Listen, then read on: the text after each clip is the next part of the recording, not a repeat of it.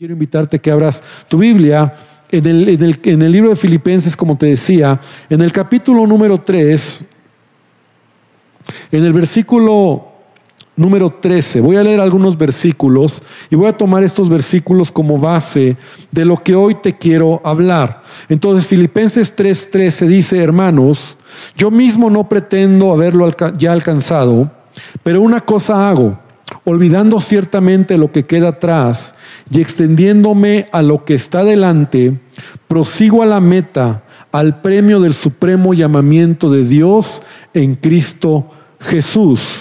Versículo número 20 dice, mas nuestra ciudadanía está en los cielos, de donde también esperamos al Salvador y al Señor Jesucristo, el cual transformará el cuerpo de la humillación nuestra para que sea semejante al cuerpo de la gloria suya, por el poder con el cual puede también sujetar a sí mismo todas las cosas. Y hoy quiero hablarte, el tema que he titulado a esta enseñanza es, somos ciudadanos del cielo. Y uno de los mayores problemas que un creyente puede tener, o, no como problema, sino una apreciación equivocada de un cristiano, es creer que la vida en esta tierra es lo máximo. Y lo voy a repetir. Uno de los mayores crisis o problemas en los que un creyente puede pensar es, es creer que la vida en esta tierra es lo máximo. La verdad es que como, como personas, como individuos, vivimos en, un mundo donde hay dolor, donde hay sufrimiento, donde hay dificultades, donde hay cansancio, donde hay tantas eh, dificultades y tantos problemas. Y, lo peor es que todavía a pesar de ello, un creyente esté apegado a este mundo. La semana pasada hablábamos cómo Pablo un hombre que vivió en esta tierra, vivió en este mundo, ¿verdad? Que en su época también eh, el mundo de alguna manera tenía eh, eh, cierta atracción. El mundo tenía también su gloria, su atracción, ¿verdad? Lo que la gente podía traerle del mundo. Y Pablo, veíamos cómo la semana pasada nos hablaba en Filipenses, cómo todo lo que para él era gloria, como los trofeos que él había logrado, todo lo que a él le hacía como un candidato para poder tener fama, reconocimiento, gloria, eh, riqueza, todo lo que Pablo podía haber usado para que el mundo en el que vivía en ese tiempo le diera todo ello, Pablo lo dice de esta manera. Ahí en Filipenses, en el capítulo, en el capítulo 3, en el versículo 8, Pablo decía, y ciertamente aún estimo todas las cosas como pérdida por la excelencia del conocimiento de Cristo Jesús mi Señor, por amor del cual lo he perdido todo y lo tengo y lo tengo por basura para ganar a Cristo. Entonces Pablo nos está hablando cómo él dejó a un lado todos los trofeos. Su mentalidad era ganar a Cristo. Su mentalidad era conocer más de Jesús. Su mentalidad era lo más importante en esta vida. Ya no es lo que pude lograr o lo que llegué a lograr, sino ser y conocer más de Jesús, ser más como Jesús. Y de hecho la palabra de Dios nos habla de ello. Pablo nos habla, ¿verdad?, sobre tener la, mente o, la visión de poner nuestra mirada en Jesús. El apóstol Juan, por ejemplo, en primera carta del apóstol Juan, no el Evangelio de Juan, sino la primera de Juan, en el capítulo 2, en el versículo 15, es una escritura que conocemos, en donde Juan dice, no améis al mundo las cosas que están en el mundo. Si alguno ama al mundo, el amor del Padre no está en él, porque todo lo que hay en el mundo, los deseos de la carne, los deseos de los ojos y la vanagloria de la vida no proviene del Padre, sino del mundo. Y el mundo pasa y sus deseos, pero el que hace la voluntad de Dios permanece para siempre. Entonces la palabra nos habla de no amar este mundo, de no amar las cosas de este mundo, de no estar apegado a lo que el mundo nos ofrece. Mira, hoy más que nunca nos hemos sensibilizado, yo no sé tú, pero yo me he sensibilizado mucho. ¿Cuál es el lenguaje de este mundo? ¿Cuál es el lenguaje en el mundo en el que vivimos? Enfermedad, dolor, crisis, mentiras. Mira, escuchamos tantas eh, opiniones, tantos pensamientos de conspiración, de destrucción, de muerte, de inestabilidad. Todo eso es lo que este mundo nos ofrece. Vivimos en un mundo caído, en un mundo en donde todo lo que vemos a nuestro alrededor nos produce dolor a veces, nos produce incertidumbre, nos produce quebranto.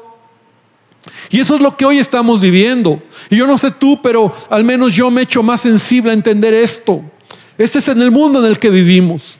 Era el mundo en el que Pablo vivía en donde él mismo decía, yo estoy puesto por el Señor y tal vez mi vida el día de mañana muera por causa de Cristo.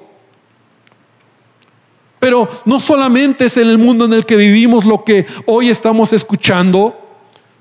Recordemos a lo mejor unos meses atrás, antes de que entrara todo esto de, del virus del COVID-19, ¿qué es lo que vemos en el mundo en el que vivimos? ¿O qué es lo que escuchábamos en este mundo?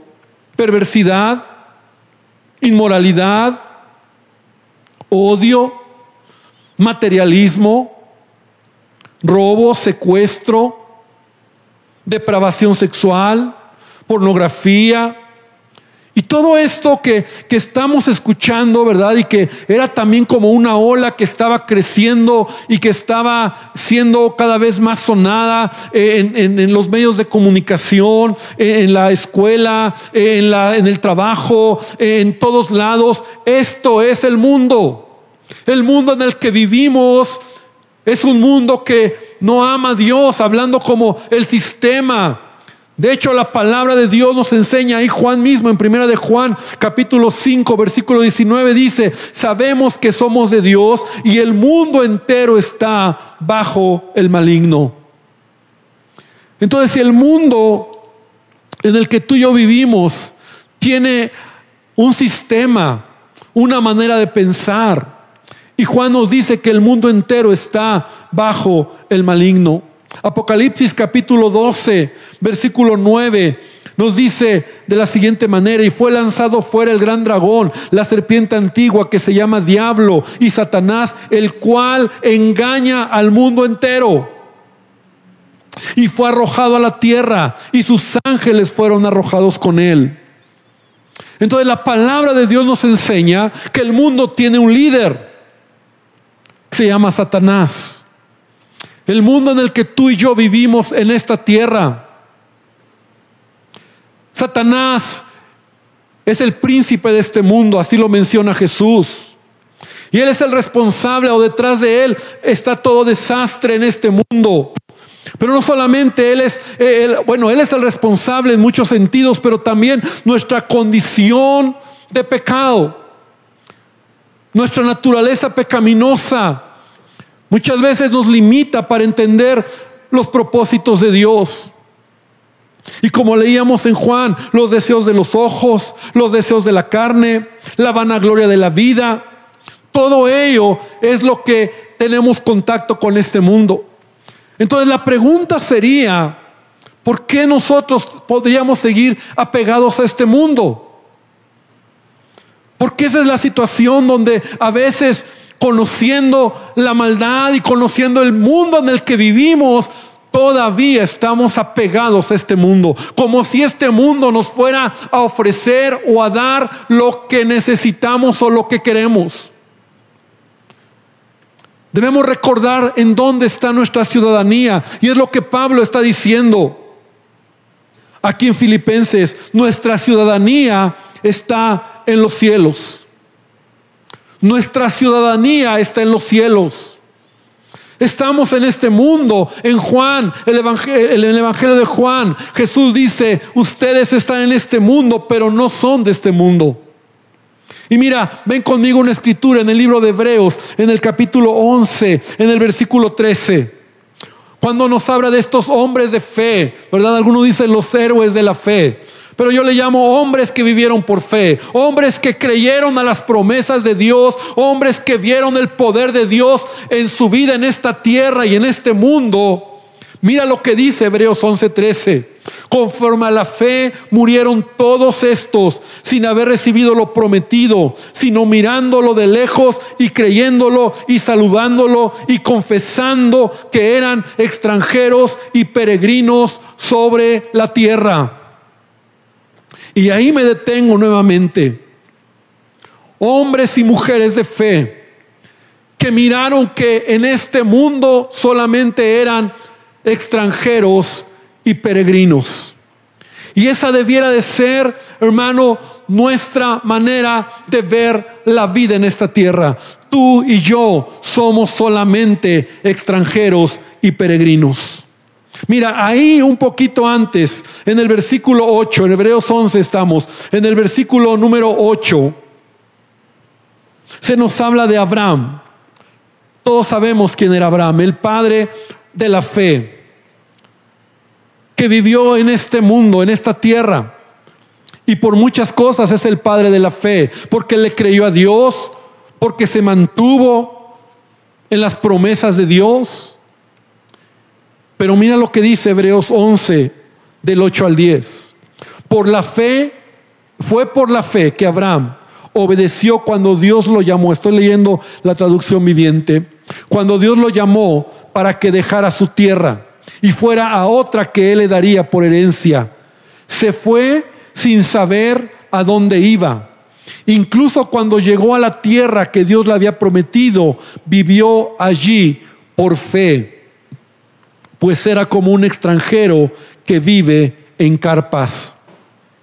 Lo mismo hicieron Isaac y Jacob, quienes heredaron la misma promesa. Y Abraham esperaba con confianza una ciudad de cimientos eternos, una ciudad diseñada y construida por Dios. Mira, esto me, me, hizo entender un poco más de, de lo que Abraham veía. Porque conocemos cuando Dios le dice a Abraham, sal de tu tierra, deja tu parentela y te llevaré a, una ciudad, a un lugar, a una tierra que tú no conoces. Y mira, Abraham en todo su trayecto, finalmente él vivió en lo que era Canaán, la tierra que Dios iba a dar a su descendencia, la tierra prometida. Él estuvo ahí, él vivió ahí.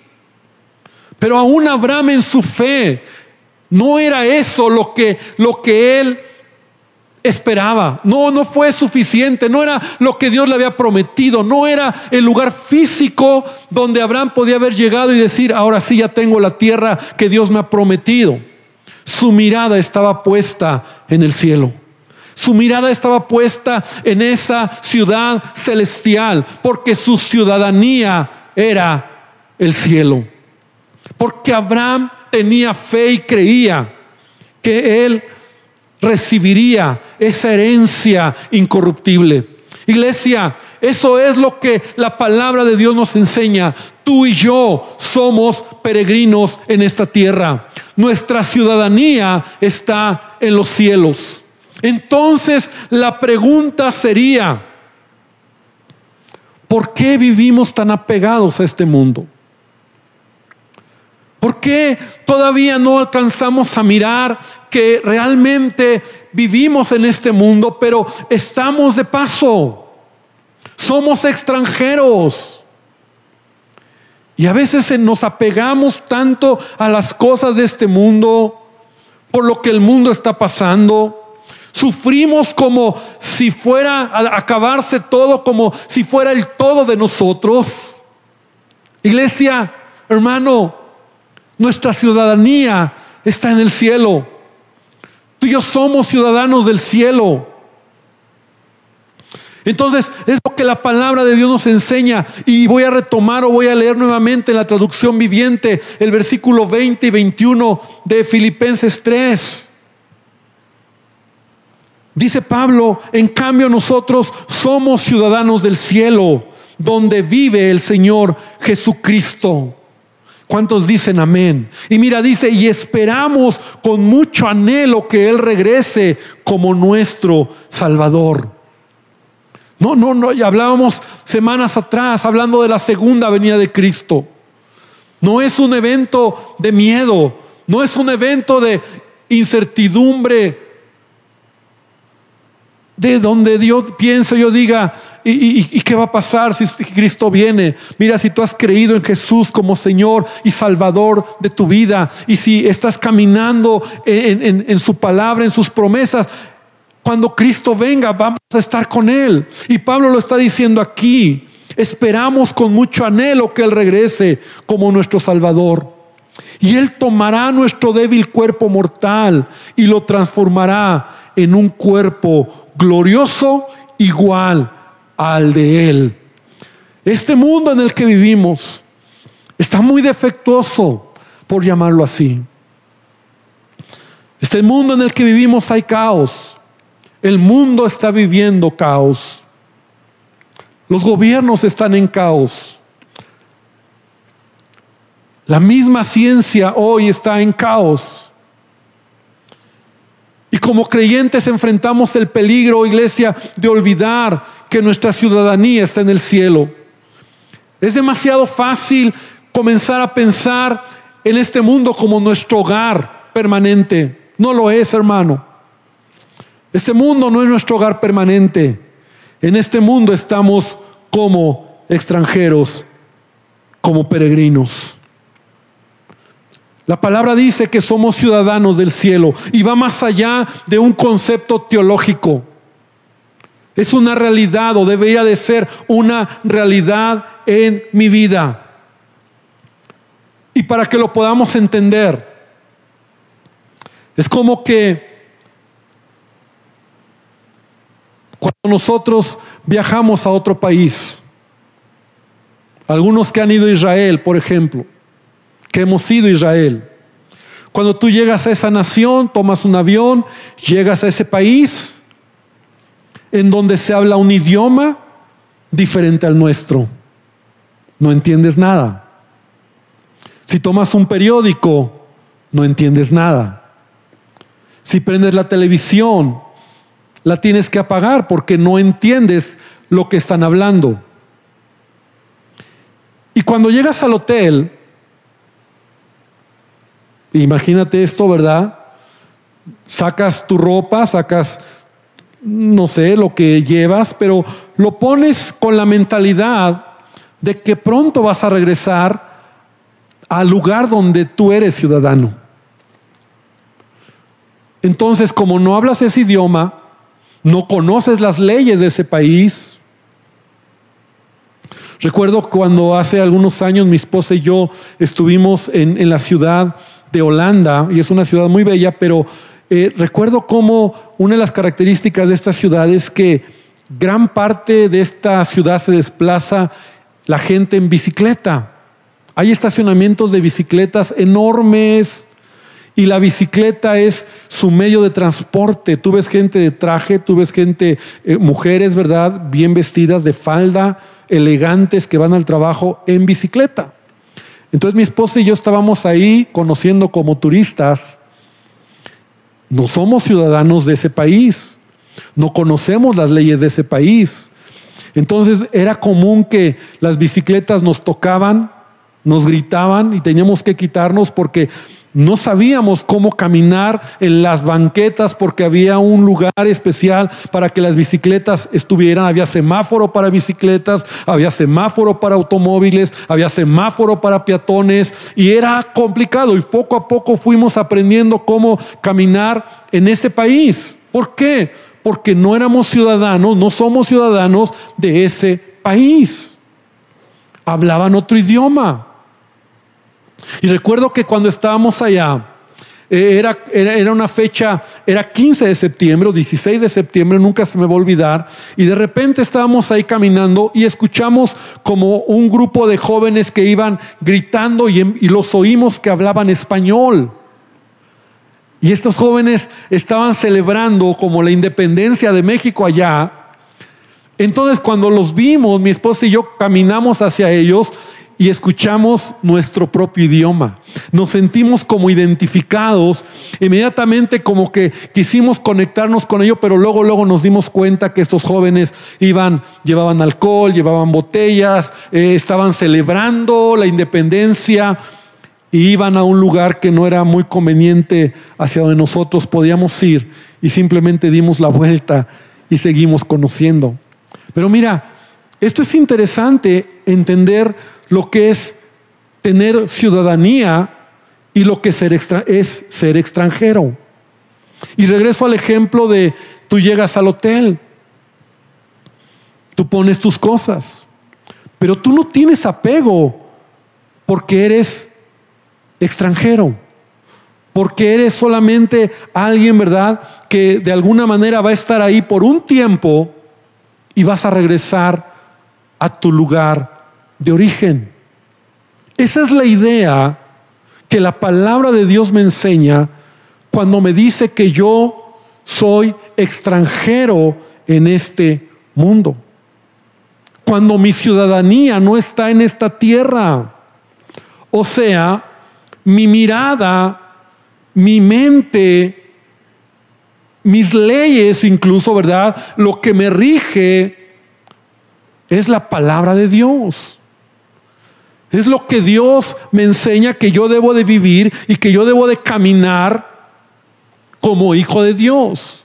Esto no significa que, no tengas que trabajar o no tengas que estudiar o que no tengas que desarrollarte o ser productivo o no ser luz en este mundo, pero es una situación de actitud del corazón.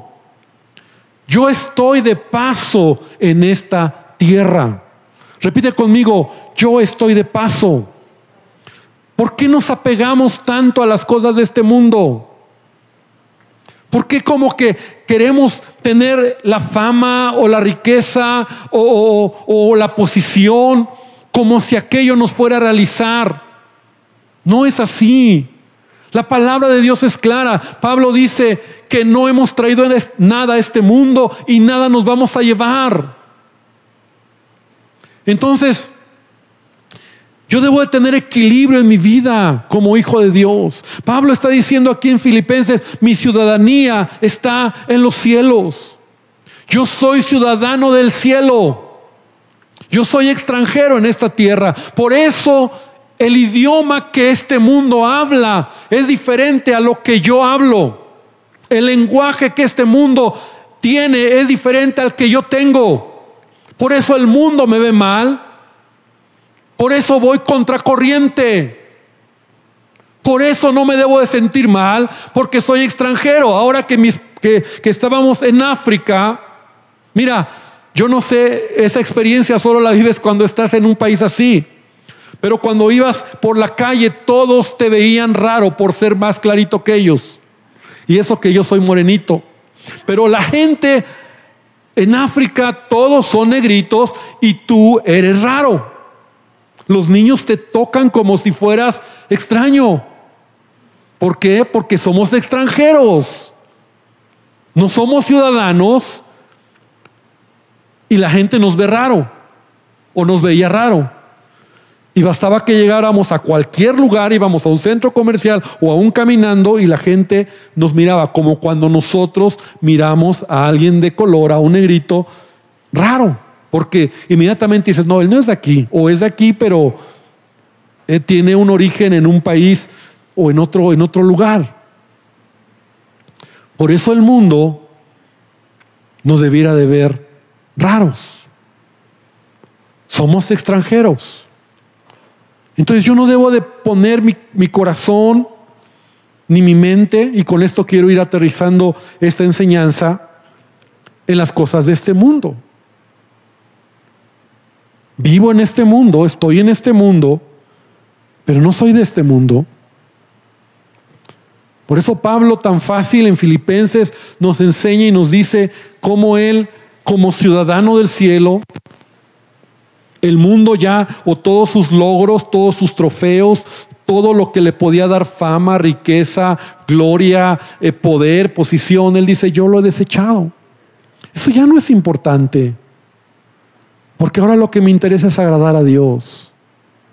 Porque ahora lo que me interesa es que, que mi vida pueda estar enfocada en las cosas de Dios. Entonces, lo primero que te quiero decir, cuatro puntos que van a dar equilibrio a nuestra vida es no tener apego a las cosas de este mundo. Porque no, no, quiere decir que no, que no puedas tener cosas, tu casa, tu carro, tu trabajo, pero no tengas apego a ello.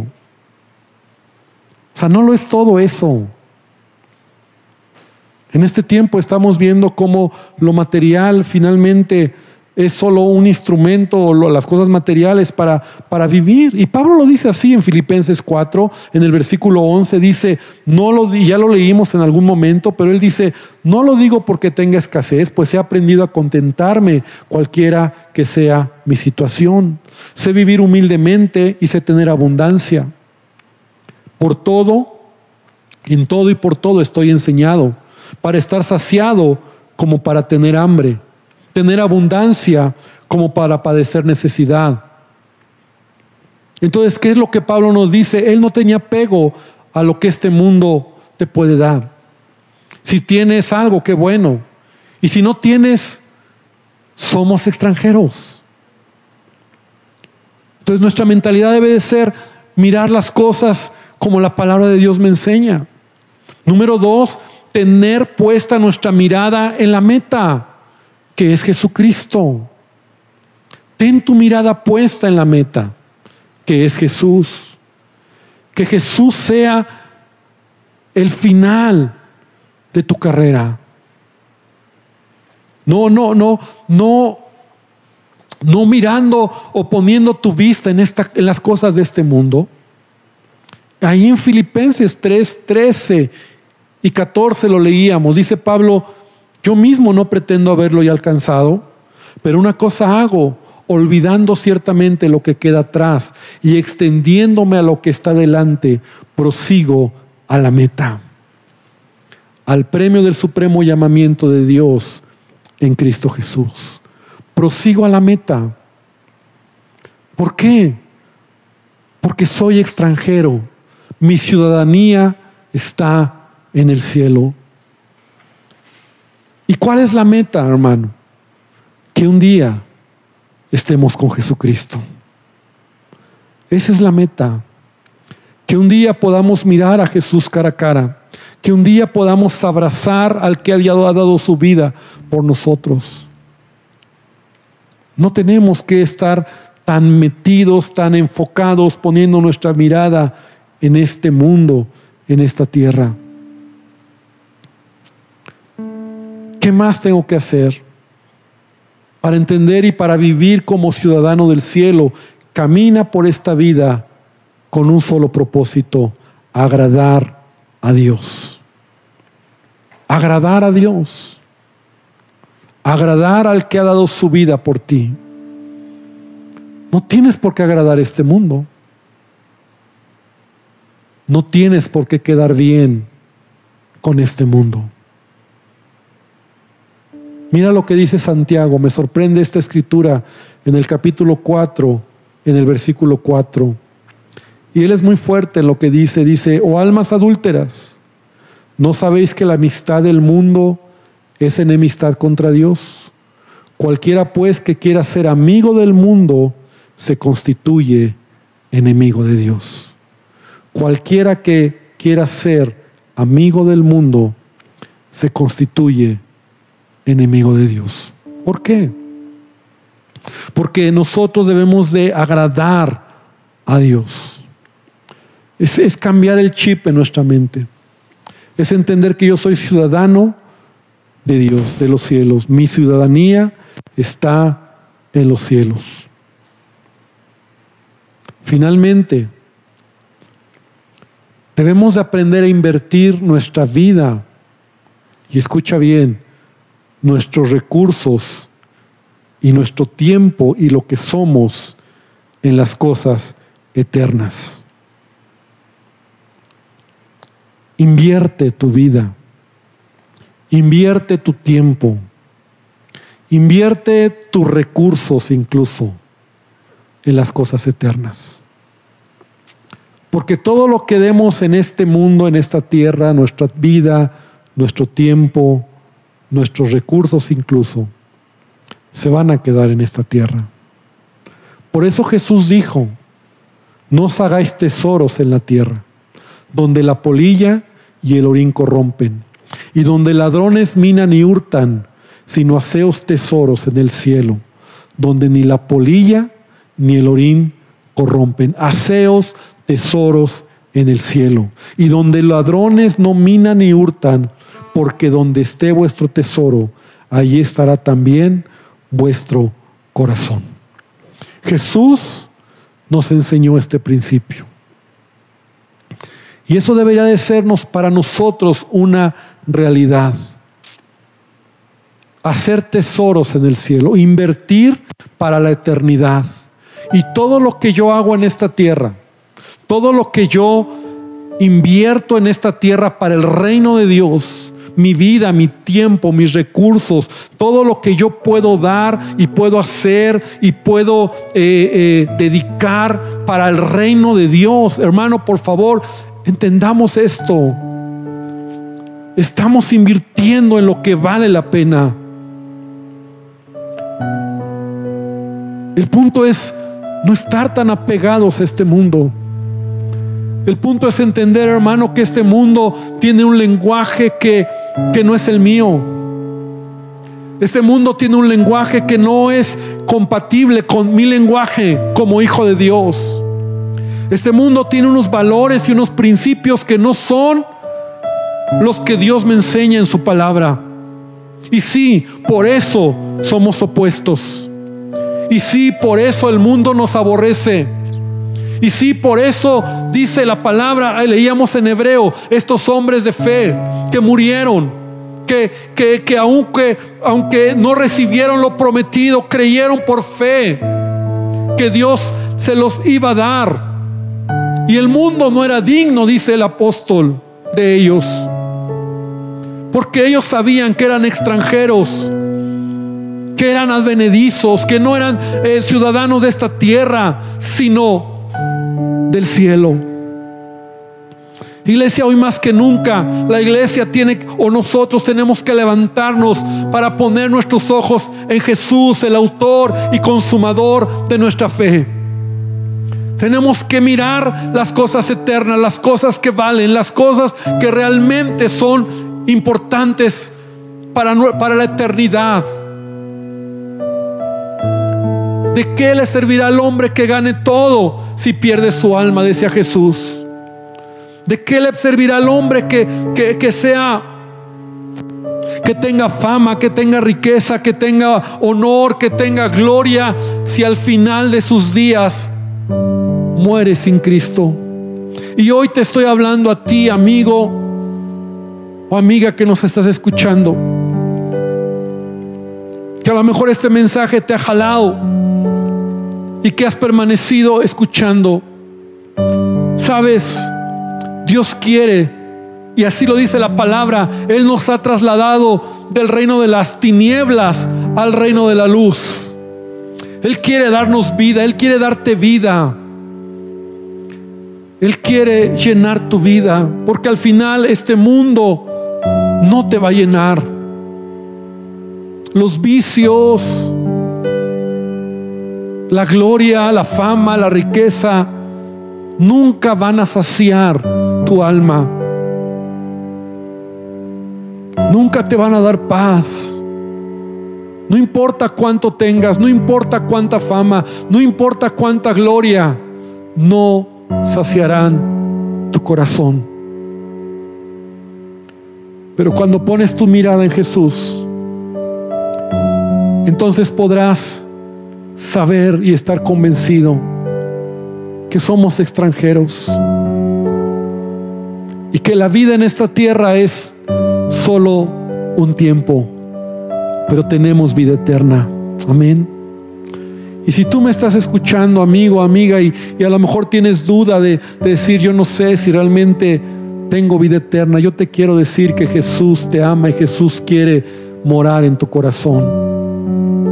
Y yo quiero terminar orando. Y yo quiero terminar orando por ti, iglesia, por mí también, porque haciendo esta enseñanza yo mismo decía, Señor, vuelve mis ojos a ti, puestos los ojos en Jesús, el autor y consumador de nuestra fe. La eternidad es lo que vale. No soy ciudadano de esta tierra, soy ciudadano del cielo. Por lo tanto, debo de estar listo.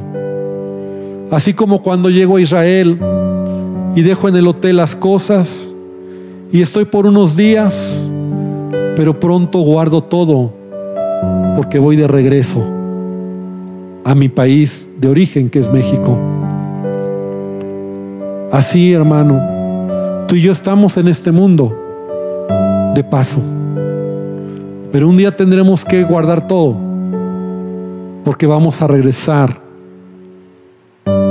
a Dios que fue quien nos creó.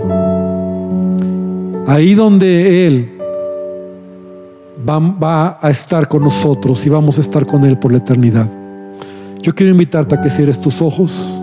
Y yo quiero hacer en primer lugar una oración para ti, amigo, amiga. Que hoy tú puedas decirle a Jesús, Señor Jesús, entra a mi corazón. Dame la certeza.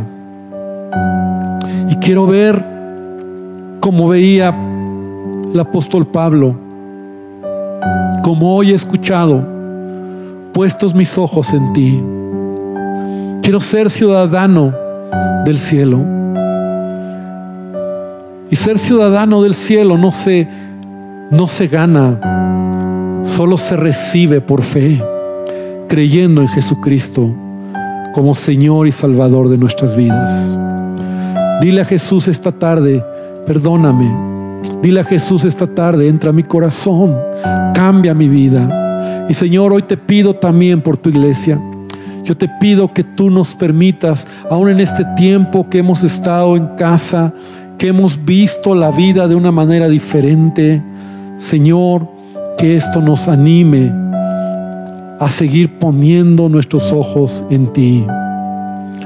Pablo decía, por vida o por muerte, somos tuyos, Señor. El vivir es Cristo y el morir es ganancia. Señor, la muerte no es una pérdida, la muerte es una bendición para aquel que ha muerto en Cristo Jesús, porque hemos entrado a una etapa de eternidad de estar contigo, Señor, de ver el cumplimiento de tus promesas. Y te pido, Señor, que tú nos ayudes a caminar, a vivir en esta tierra, pero puestos los ojos en ti, Jesús, el autor y consumador de nuestra fe. Gracias te damos, Padre. Y gracias, Señor, por esta palabra. Bendícenos en el nombre de Jesús. Amén y amén.